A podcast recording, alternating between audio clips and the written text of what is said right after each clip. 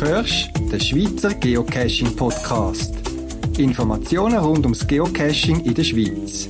Mehr Informationen im Internet unter podcast.paravan.ch. Willkommen zum 33. Schweizer Geocaching Podcast vom März 2013. Das mal mit einem Interview mit einem deutschen Geocaching-Kollegen, der auch tut selber Podcasts zum Thema Geocaching produzieren, am Martin mit dem Geocaching-Namen Zwischenmahlzeit und nachher ein paar Tipps und Ideen zu Elektronikstationen von einem Geocache. Tipps und Ideen vielleicht auch für dich. Viel Spaß beim Zuhören.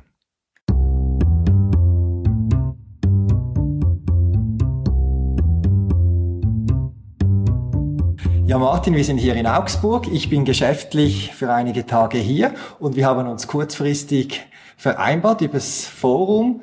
Ähm, warum ich dich angeschrieben habe, wird sich wahrscheinlich im Gespräch noch ergeben. Ja, wer steckt hinter Martin als Geocacher? Ganz genau, das ist eigentlich der Punkt. Äh, das Geocaching ist das Hobby, was uns beide ja verbindet. Und ähm, ja, hinter Martin steckt eigentlich der Geocaching-Name Zwischenmahlzeit unter dem ich äh, auf der Plattform aktiv bin. Und ja, mache das inzwischen seit drei Jahren, seit Mai 2009 ähm, sind wir da unterwegs und ja, es hat eigentlich ganz harmlos angefangen, also wie es vielleicht bei vielen angefangen hat. Wir haben äh, bei Bekannten Kaffee getrunken und da hat mir dann der erzählt von seinem neuen Hobby und hat ein GPS-Gerät herausgezogen das war damals schon das Oregon 450, meine ich. Und hat mir das einfach erklärt und gezeigt. Und ich habe gedacht, Mensch, das klingt irgendwie total spannend. Und als wir dann fertig waren, hat er gemerkt, dass ich ganz ziemlich geworden bin, äh, bin ich nach Hause und habe also geguckt. Ich hatte dann damals ein Smartphone äh, mit einem Bluetooth-Empfänger und dann eben eine GPS-Maus für die Autonavigation. Und habe dann sofort geschaut, ähm, was kann ich für Software nutzen, wie kann ich das machen, habe dann einen Account angemeldet dann war natürlich auch genau Zwischenmahlzeit. Das war das Erste, was mir irgendwie in den Sinn gekommen ist. Essen ist immer wichtig, äh, eben bei allen Verrichtungen. Und den fand ich so herrlich blöd, den Namen. Da habe ich gedacht, naja gut, melde sich halt mal mit Zwischenmahlzeit an. Und äh, den hat garantiert noch keiner. So war es dann auch. Und irgendwie ist er dann auch geblieben. Und ähm, wie gesagt, dann gleich losgegangen. Ich glaube, der Cachewolf war die, die Software, die damals gelaufen ist auf dem. Das war so ein Windows, Mobile und ähm, erst Cache gefunden und dann war ich eigentlich infiziert. Also und warst du infiziert? Äh, wir haben ja vorher noch gut Deutsch gegessen miteinander, genau. so in einem Brauereikeller. Ähm, hast du mir erzählt, du hast auch Familie. Bist du der Einzige in der Familie, der cached oder hat da der Virus, ist der übergesprungen? Also er ist in der Tat übergesprungen, wenn man Kinder hat. Also das war sofort da. Also die beiden Jüngsten waren sofort begeistert und sind also auch nur mitgegangen. Ähm, die Frau weniger, ist zwar auch mitgegangen, aber nicht so in dieser Regelmäßigkeit. Allerdings hat der Virus schon dann auch tatsächlich all meine drei Kinder infiziert. Also der Große ist also auch aktiv Geocacher. Und selbst meine Eltern, also die sind schon im, ich sage jetzt mal, im betagten Alter von 70, 75 Jahren, die haben auch im Geocachen angefangen. Also da ist die ganze Familie mit dabei. Die haben wenigstens Zeit zum Geocachen. Oder? Ja, ja. Also man sagt immer, die Rentner haben keine Zeit, aber so ist es. Und, und sie machen das auch wirklich, also das finde ich also sehr, sehr schön ähm, weil sie auch mittlerweile auf Events gehen und im Prinzip auch Kontakt zu anderen Geocachern suchen, wenn sie beim Rätsel vielleicht nicht weiterkommen. Also das ist für Sie tatsächlich was geworden, wo ich sage, ich finde das ganz, ganz klasse. Sie beschäftigen sich ein bisschen mit der Technik. Sie sind draußen an der frischen Luft und, und, und, und haben eigentlich einen Ansporn, irgendwie ja, aktiv zu sein. Und, und in der Hinsicht äh, finde ich das äh, ganz faszinierend eigentlich, dass das Hobby ja, sag ich mal, von, von klein bis äh, groß äh, gleichermaßen faszinieren kann. Jetzt es gibt ja Leute, die äh, sagen, sie geocachen auch, da kommt dann ein Funke, der springt über, aber es ist dann ein Strohfeuer und nach einigen Caches äh, haben die das gemacht ein paar Mal und dann hören sie wieder auf. Was hat dich bewogen, äh, dabei zu bleiben bei diesem Hobby? Da war einfach die Vielfalt, die dieses Hobby bietet. Also äh, am Anfang war tatsächlich, das ist auch bei mir ein richtiges Strohfeuer, dass äh, jede freie Minute, Sekunde dafür verwendet worden ist. Wir sind rausgegangen zum Cashen, haben geschaut. Äh, das war dann auch der Wettstreit mit dem, äh, der uns das Cashen gezeigt hat. So, wer hat zuerst die 100 voll? Und ähm, das hat dann aber auch nachgelassen. Also mittlerweile ist es bei mir so, dass ich die Cache gezielter aussuche, dass ich also bewusster cachen gehe und auch nicht mehr jede Dose jetzt äh, mitnehme, nur damit ich im Prinzip einen Punkt habe auf der Statistik. Und ja, aber die Vielfalt ist das, was mich nach wie vor eigentlich fasziniert. Es ist für jeden was dabei. Es gibt bei mir eben auch Phasen, wo ich sage, manchmal mache ich gerne Rätsel, ähm, gerade im Winter und, manchmal eben lieber dann eben nur Tradis oder Multis. Ähm, dann mal ein bisschen extremer Richtung T5, ein andermal genügt mir ein einfacher Wandermulti. Also das ist einfach die Vielfalt, dass man auch selber sich für das eben immer raussuchen kann, was einem selber Spaß macht. Jetzt, wir haben uns ja äh, getroffen, virtuell im Netz, äh, über etwas, das uns beide ein bisschen abhebt. Äh, nicht im Sinne, dass wir besser sind, aber ein bisschen speziell ist. Ich mache einen Podcast und du machst auch einen Podcast. Kannst du da noch etwas darüber erzählen?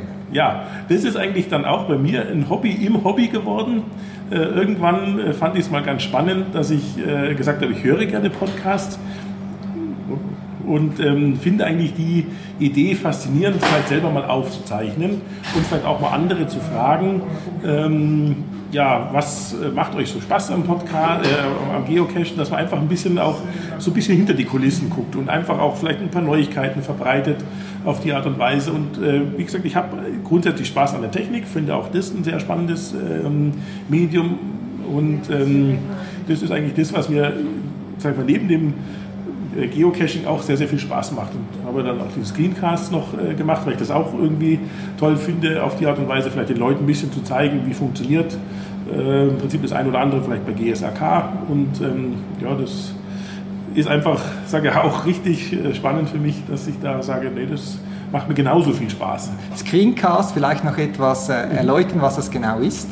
Also Screencast ist im Prinzip ein Bildschirmvideo, welches äh, man äh, anschauen kann mit Erläuterung. Also Bild mit Ton verknüpft ist also jetzt nicht eine Anleitung, eine bebilderte Anleitung, sondern das ist eine Videoanleitung, die man sich anschauen kann. Man sieht eben am Bildschirm, was für Handlungsabläufe mache ich mit der Maus an einer Software, um im Prinzip irgendein Ergebnis zu erhalten. Gerade GSAK ist ja für viele sehr, sehr komplex, für mich auch, ich muss es eingestehen. Und ich hatte am Anfang auch nicht den Zugang zu dieser Software und ähm, auf die Art und Weise will ich einfach zeigen, Mensch, das ist eine Software, mit der kann man so viel machen eigentlich. Und äh, ich finde, nichts zeigt sich einfach leichter, als wenn man sich was anschauen kann und kann sagen, okay, das schaue ich mir jetzt äh, nah an und mache das vielleicht nach. Ich kann dann die Start- und Pause-Taste drücken äh, nach Belieben und ich finde das einfach eine super äh, Sache, um Dinge oder komplexe Vorgänge zu erklären. Und du machst das als Ergänzung oder abwechslungsweise zwischen Podcast und Screencast oder was steckt da für ein Konzept dahinter, hinter deinem Sendungsformat? Eigentlich ähm, ist es äh, kein Konzept. Ich hatte dann zum Winter begonnen, dass ich gesagt habe, ich möchte es mit einer gewissen Regelmäßigkeit machen, gerade das Podcasten, äh, dass ich äh, alle 14 Tage äh, einen Podcast produziere. Das mache ich zusammen mit meinem Sohn. Und ähm, dann kam eben der Gedanke, okay, die 14 Tage könnte ich gerade im Winter auffüllen, indem ich im Wechsel immer einen Screencast und einen Podcast machen. Ich werde jetzt, also wenn das Wetter jetzt wieder weiterhin so schön sich entwickelt, die Screencasts ein bisschen einschlafen lassen, pausieren lassen, Ideen sammeln für neue und den Podcast weiterführen über den Sommer hinweg. Aber ich möchte natürlich auch irgendwann wieder mal zum Cashen gehen, richtig einfach die Dinge erleben, von denen ich berichte oder die Dinge eben äh, äh mit teilhaben oder erleben dürfen, über die ich berichte. Das soll ja irgendwie dann auch ein bisschen äh, sag mal, nach außen hin auch glaubwürdig sein, dass ich nicht nur über das Cashen berichte, sondern auch selber cashen gehe. Ich äh, werde dann sicher auch einen Link zu deinem Podcast anbringen in meiner Podcast-Webseite. Wie ist das die Idee, die du nimmst für den Podcast? Hast du da irgendein Langfristkonzept oder ist das das, was dich gerade bewegt? Oder wie fühlst du deinen Podcast alle 14 Tage mit Inhalt? Weil das ist noch eine Herausforderung. Ja, das stimmt. Also ich wechsle da auch ein bisschen ab. Eigentlich ähm, möchte ich Neuigkeiten vorstellen, also äh, aus dem Geocaching-Bereich, sei es, dass es also neue äh, Applikationen gibt oder neue Technik oder eben eigentlich auch über äh, allgemeine Neuigkeiten rund um dieses Thema. Ein bisschen speziell äh, lokal eingeschränkt dann auch, dass man sagt, okay, was gibt es für Events im Umkreis, dass eigentlich so ein bisschen die Region gezielt noch angesprochen wird. Und dann mache ich aber auch gerne Podcasts, wo ich einen Interviewgast habe oder einfach auch vom Cashen, beim Cache-Abenteuer eigentlich dann davon berichte. Also wir hatten im Dezember äh, mal eine Nacht gemacht, da sind wir von Sonnenuntergang bis Sonnenaufgang cashen gewesen und da habe ich dann also auch ähm, immer wieder mal eingeblendet und habe das Mikrofon angeschaltet und habe eben erzählt, was gerade passiert. Das ist eine Idee, die ich ähm, von Mika aus Berlin übernommen habe. Wirst du vielleicht auch kennen als mhm. Podcaster. Und also das sind eigentlich die, die Dinge. Also da bin ich nicht so starr festgelegt. ähm, und berichte eigentlich genau über die Themen, die mir Spaß machen, wo ich eigentlich meine, äh, das könnte andere vielleicht auch interessieren. Wie ist das? Ähm Du hast es angesprochen, das Wetter ist äh, langsam frühlingshafter, auch hier in Augsburg. Äh, hast du irgendwie geocaching-mäßig noch spezielle Pläne, die du jetzt angehen musst, möchtest, abgesehen vom Podcast? Mhm.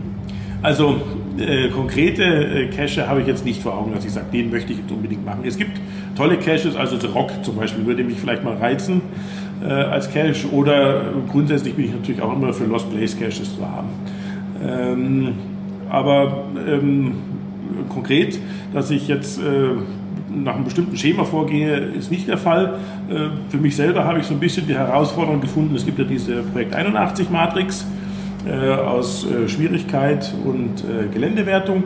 Und das ist für mich so ein reizvolles Thema, dass ich sage, ich möchte die mehrfach umrunden, dass ich also dann nicht nur die Matrix voll habe, sondern dass ich die also vielleicht drei oder viermal umrundet habe. Also das finde ich äh, dann auch toll, dass ich im Prinzip diese Lücken mir raussuche und diese Cache dann gezielt angehe. Als persönliche Herausforderung. Das ist eine persönliche Herausforderung und eben noch eine andere. Ich möchte einmal im Monat einen FTF machen.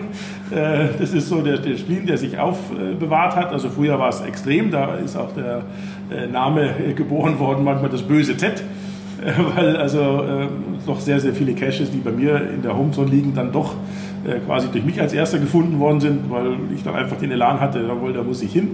Ähm, habe aber dann auch gemerkt, Mensch, andere freuen sich vielleicht auch mal äh, darüber, wenn sie zum Zuge kommen. Und ähm, deswegen habe ich das auch so ein bisschen zurückgeschraubt. Äh, und, aber einmal im Monat diesen Kick möchte ich mir noch geben, dass es klappt. Und das sind einfach so die Dinge, wo ich einfach noch spontan dann immer losziehe.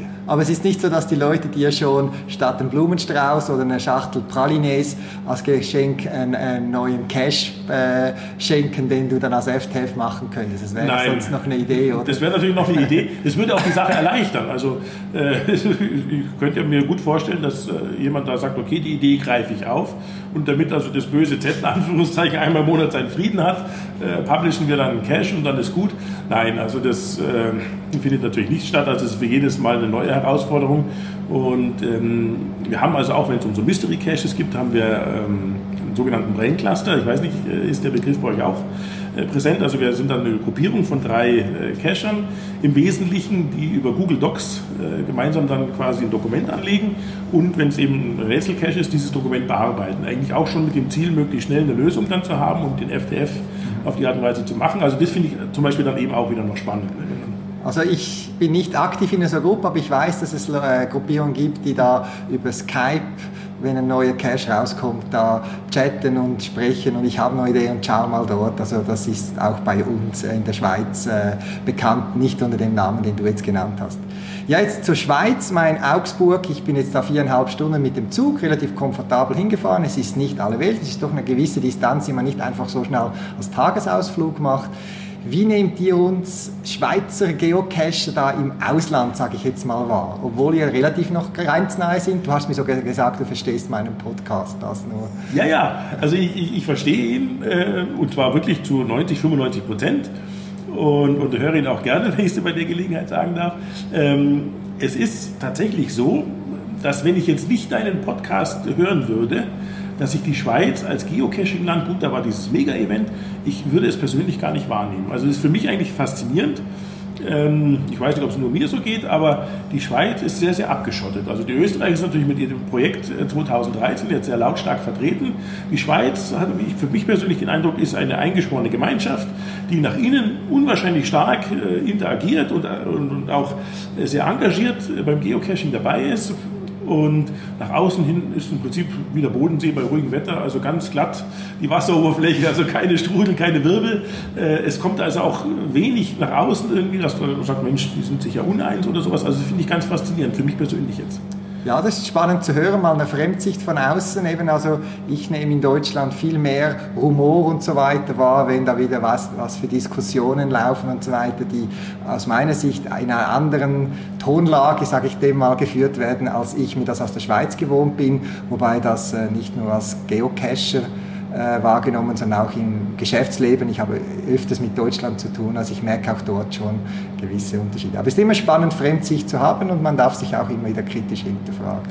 Also das ist wirklich tatsächlich so, dass auch der Umgangston, das ist auch mein Eindruck eben, so wie ich den Einblick äh, habe, dass der Umgangston eigentlich wirklich sehr, sehr viel, äh, wie will man sagen, achtvoller untereinander ist. Also das, äh, bei uns geht es ja wirklich dann teilweise sehr stark ans Eingemachte und man muss sich fragen, Mensch, äh, um was geht es eigentlich? Also da geht es nicht mehr um Spiel, da geht es wirklich teilweise um Überlebenskampf, hat man den Eindruck.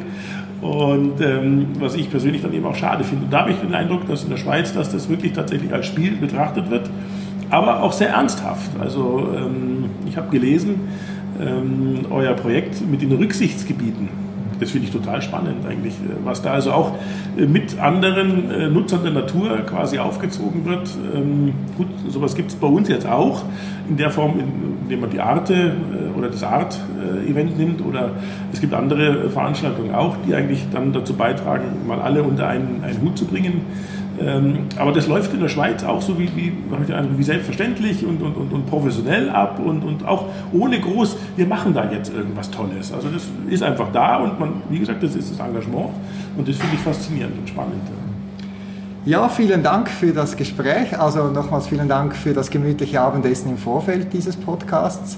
Ich habe es sehr genossen. Du hast mich da in ein sehr spannendes Lokal geführt, das ich nie gesehen hätte, so wie ich auch Augsburg nicht so gesehen hätte mit den zwei Caches, die ich äh, in der Zwischenzeit bereits finden durfte. In dem Sinne vielen Dank für das Gespräch und weiterhin Happy Geocaching. Wünsche ich dir auch. Ganz herzlichen Dank.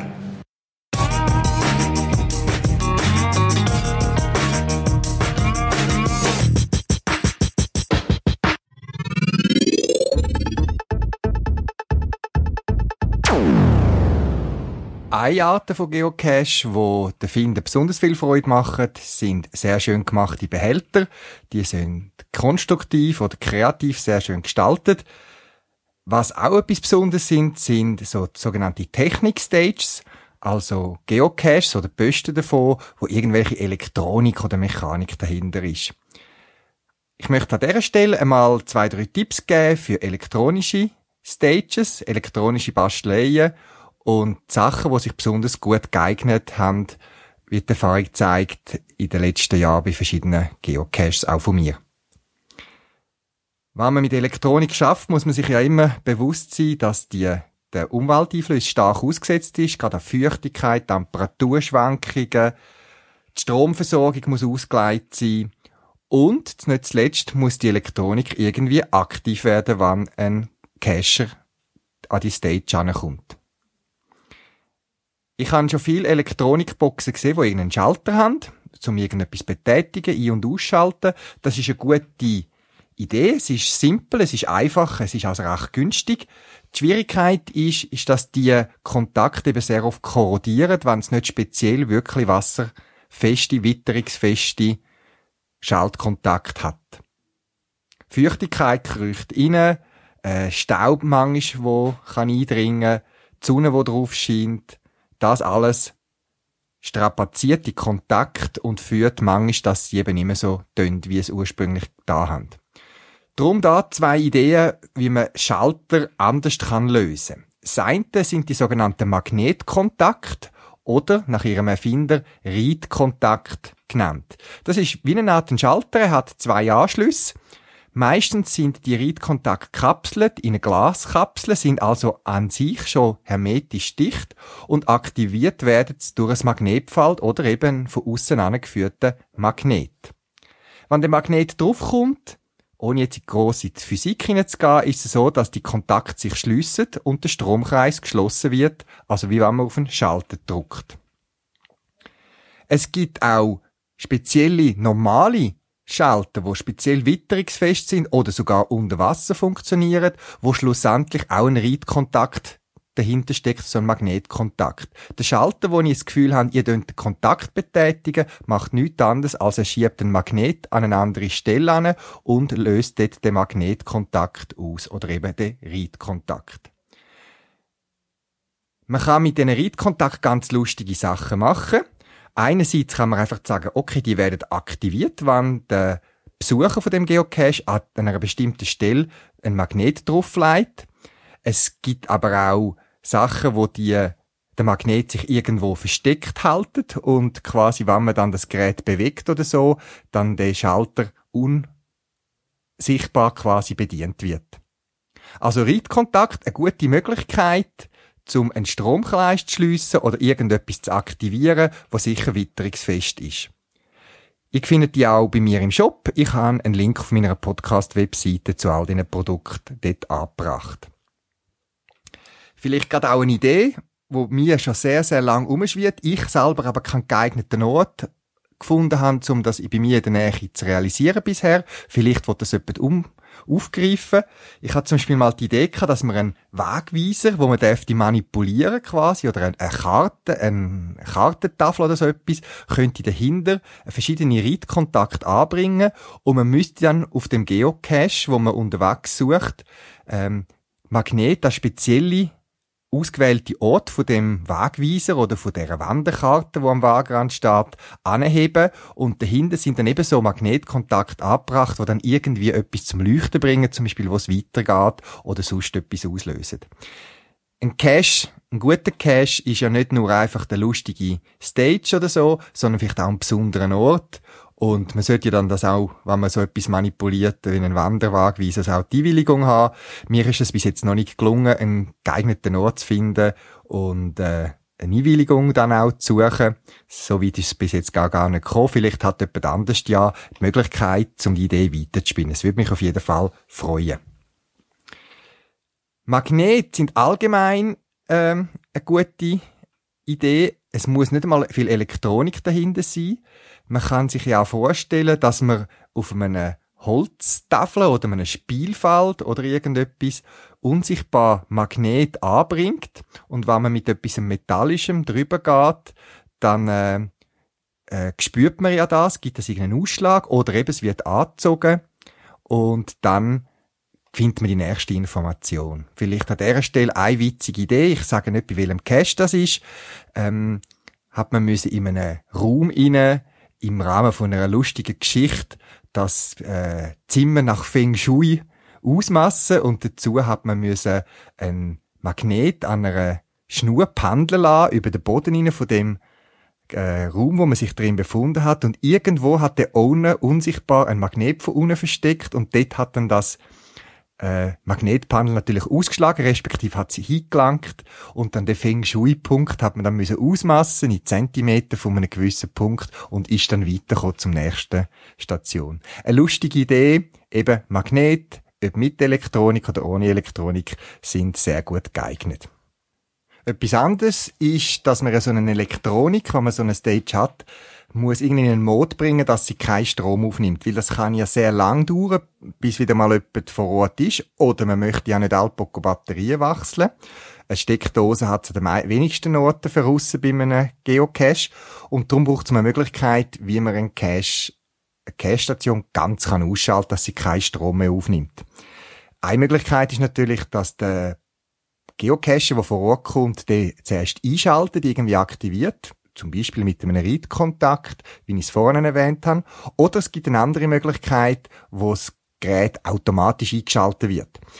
Eine Möglichkeit dazu, die ich selber nutze, das ist sogenannte Tiltsensor oder ein Kippschalter. Das ist ein Schalter, wo nur wenn er horizontal gehalten wird, geschlossen ist, also Strom durchlässt. Und sobald man ihn kippt, dann schaltet er sich aus. Man hat das früher, das habe ich von meinem Vater her noch gehört, mal, wo er erzählt hat, bei Hörgeräten gebraucht, wo man die Hörgeräte äh, noch nicht so stromsparend hat können gestalten, dass die haben die so einen Schalter drin scheinbar und wenn man es aufs Nachttischli geleitet, also abgeleitet vom Ohr, dann äh, haben die sich ausgeschaltet und wenn man es wieder angeleitet hat, wenn sie wieder senkrecht gewesen sind, sind sie wieder aktiv gewesen, haben sie wieder eingeschaltet. Und so einen Kippschalter oder Tiltsensor, den kann man auch brauchen, um eine Cache-Station einzuschalten. Man muss dazu natürlich die Cache-Station so deponieren an ihrem Ort, dass, wenn man sie hingeleitet ist, sicher ausgeschaltet ist und wenn der Besucher aufnimmt, dann wird es eingeschaltet. Früher, und da möchte ich einfach wichtig, wirklich darauf hinweisen, haben die Kippschalter äh, ein Glasampulle gehabt, und in dieser Glasampulle hat es ein Quacksilbertröpfchen gehabt, also nicht nur ein Tröpfchen, sondern ein rechter Tropfen und dann eben zwei Stifte, die in die Glaskartusche reingelämpert haben oder ein, rein, ähm, montiert sind. Und eben wenn der Glasbehälter, das sind klein, der ist kleiner, kleiner als ein, ein Fingernagel, aufgenommen worden ist, eben dann ist das Tröpfchen abgerutscht und hat die zwei Stifte kurz geschlossen. Das funktioniert wunderbar, ist auch nicht weiter problematisch, solange der Schalter eben hermetisch geschlossen ist. Aber Quacksilber, das wisst ihr, das ist äh, hochgiftig, wenn es in, in gasförmige Phasen übergeht und darum gibt es die Schalter eigentlich offiziell nicht mehr. Ich glaube, man darf sie gar nicht mehr einsetzen. Darum, es geistert aber noch Restbestand um und auch bei komischen Shop findet man so Quacksilber-Kippschalter noch. Die neuen, die, die ich einsetze und wo man bei mir könnte beziehen, die funktionieren heute anders. Die haben so eins oder mehrere Metallkügel, wo, wenn es eben vertikal ist, dann rollt das Kügel in einem kleinen Zylinder auf zwei Kontakte und schließt dort den Stromkreis. Und eben, wenn man es wieder ableitet, dann rollt das Kügel raus. Vorteil wieder von diesen Kippschalter, sie sind hermetisch dicht und man kann das Gerät ganz damit ausschalten. Das Ganze ist nicht ganz so äh, sensitiv, also plus minus, glaube ich, 15 Grad sind die, die ich verbaue. Die sind äh, so etwa 12 mm lang und haben 4 mm Durchmasse. Man kann die auch gut einbauen. Vertragen nicht allzu viel Strom, also wenn man mehr Strom muss schalten, dann ähm, muss man irgendwo ein Relais äh, dann ansteuern. Aber sonst eine lustige Idee. Ich brauche es vor allem, um ein paar LED äh, können anzuzünden oder zu aktivieren und da geht das problemlos. Also Tiltsensor oder Kippschalter, gute Möglichkeit, zu einer Station ähm, komplett ein- oder auszuschalten. Oder man macht ein Geschicklichkeitsspiel, wenn man eine Elektronik-Stage ähm, muss irgend mit deren etwas machen, umlaufen, umbalancieren oder sie zählt etwas, während man einen Parkour abläuft. Auch da ist das eine lustige Idee. Äh, man kannte das von früher kann ich noch das Spiel, wo man mit der, so einer Drahtschlaufe an einem anderen Draht hat müssen entlangfahren und schauen, dass es keinen Kontakt gibt. Man könnte so etwas ein bisschen anders gestalten mit einem so einem Kippschalter. Der Schalter ist das eine, das andere ist die eigentlich aktive Elektronik. Als ich noch Student war und auch in meiner Lehrzeit, dort habe ich ähm, mehr Zeit zum Basteln, habe nicht so viel Geld und habe mir viele elektronische Schaltungen selber zusammengelötet und gemacht und natürlich auch Freude gehabt. Es würde mir auch jetzt noch Freude machen, aber mir fehlt manchmal einfach Zeit und ähm, darum investiere ich heute, wenn ich so Elektronik mache, in teils fertige Module. Etwas, was sich bei mir bewährt hat, die verschiedenen Elektronik-Stages, das ist das sogenannte Arduino Projekt. Das ist so ein Open Source Hardware Projekt also ein kleines Mikroprozessor, ähm, Board, wo man entweder kann selber bauen, wenn man Freude hat. Das ist alles offengelegt. Oder man kommt die Boards zu relativ günstigen Preisen an verschiedenen Orten auch über und kann damit einfache Schaltungen und Funktionen realisieren. Wenn man ein bisschen eine Ahnung von Programmieren hat, wobei man findet sehr, sehr viele Beispiele auch im Internet, dann äh, kann man dort relativ schnell irgendwie Funktionen realisieren ohne da schon müssen auf Widerstand aber löten und selber äh, Leiterplatten zeichnen, wie man es früher und so weiter gemacht hat. Also die Arduino-Plattform, es gibt noch viel, viel andere in der Zwischenzeit, ist eine, die ich gerne mag. Äh, eins von der Vorteil ist, dass die Entwicklungsumgebung, also wo man die Software darauf schreiben tut, wo man dann das Board auch programmieren kann, dass das gibt kostenlos für Windows, für Mac, für Linux. Und das ist ein großer Vorteil, finde ich. Schön an diesen Arduino-Projekten, einfach nur für die, was technisch interessiert, die haben eigentlich immer eine USB-Schnittstelle. Man kann es direkt am PC anschliessen, sie werden darüber gespissen, man kann es direkt programmieren und austesten und muss nicht noch grosses ähm, Netzteil rundum und Speisung, mal für die Entwicklungsphase. Nachher ist klar, muss man es irgendwie fremd speisen. Was ich auch immer ein bisschen umgeschaut habe, das sind so elektronische Cache-Schlösser, zum Beispiel für einen Final-Posten oder einen speziellen Zwischenposten. Also wo man irgendeinen Code muss eingeben und erst dann öffnet sich der Behälter oder man kommt eine zusätzliche Information über oder was auch immer. Eine Möglichkeit, habe ich auch schon gemacht, ist mit einem Arduino-Board eben selber äh, mit Tasten und Code eingeben. Ähm, das ist gut möglich. Ich habe aber jetzt eine relativ günstige Variante gefunden für so Elektronik-Codeschlösser, komplett fertig aufgebaut, einbaufertig, wo man es dann irgendwie in eine Kiste, Schachtel, an ein Brett oder wo auch immer kann reinbauen ähm, Ihr findet auch das auf meiner Webseite. Das Spezielle daran ist, ist, dass zum Beispiel die Set komplett geliefert werden mit einer sogenannten Dualstromversorgung. Das heißt, im konkreten Fall für einen Geocache möchte man ja den Cache selber können unbeaufsichtigt lassen. Man baut irgendwie einen Satz, einen grossen Satz Batterien ein. Die heben relativ lang, weil das Gotschloss für das optimiert ist auch, auf wenig Stromaufnahme. Und jetzt kann es aber gleich einmal sein, dass die, die Batterien, die intern sind, leer sind und dann hätte man sich ja wie ausgeschlossen. Und der Kit, den ich gefunden habe, das bietet an, wenn man es braucht, kann man es benutzen und sonst nicht, wie ein externes Steckerli, wo man kann von extern relativ einfach mit einem so einem kleinen Behälter ein paar Batterien tun und das äh, Codeschloss von außen speisen und dann durch die Eingabe vom Code wieder öffnen. Finde ich sehr praktisch, eben gerade im Hinblick auf äh, wartungsarme Stationen, dass man sich dort äh, nicht ausbeschliessen tut.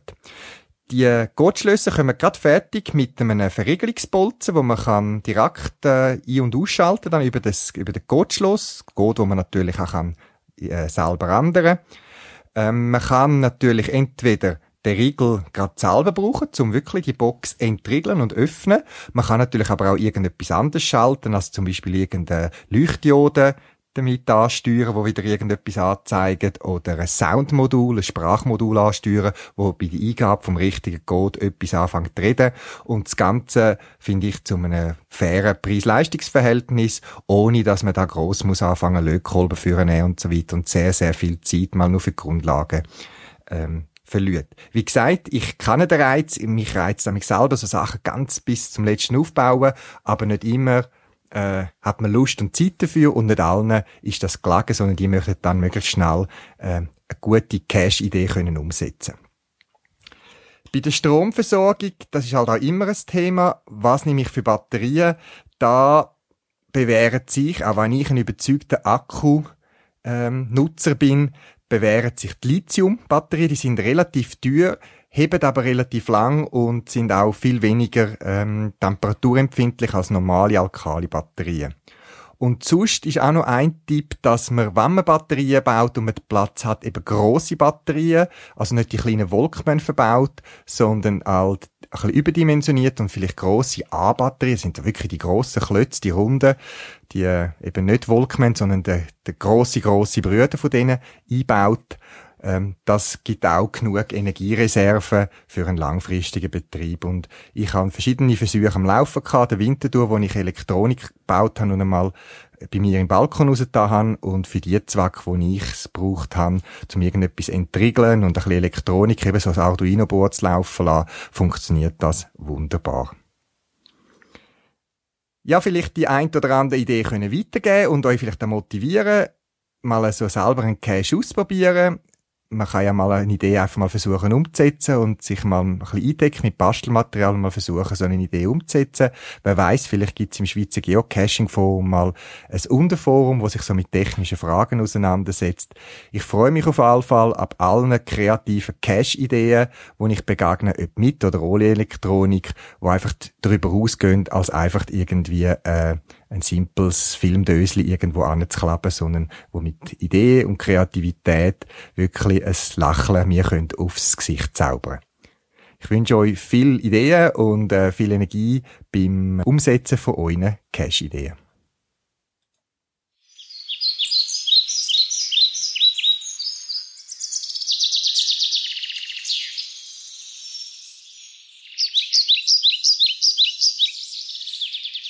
Ja, März, der Frühling kommt definitiv und ich glaube, wir freuen uns alle, wenn wir mehr raus können. Ob Geocache oder sich sonst bewegen, spielt ja keine Rolle. Ich wünsche euch einen guten Start in Frühling und bis bald im Wald.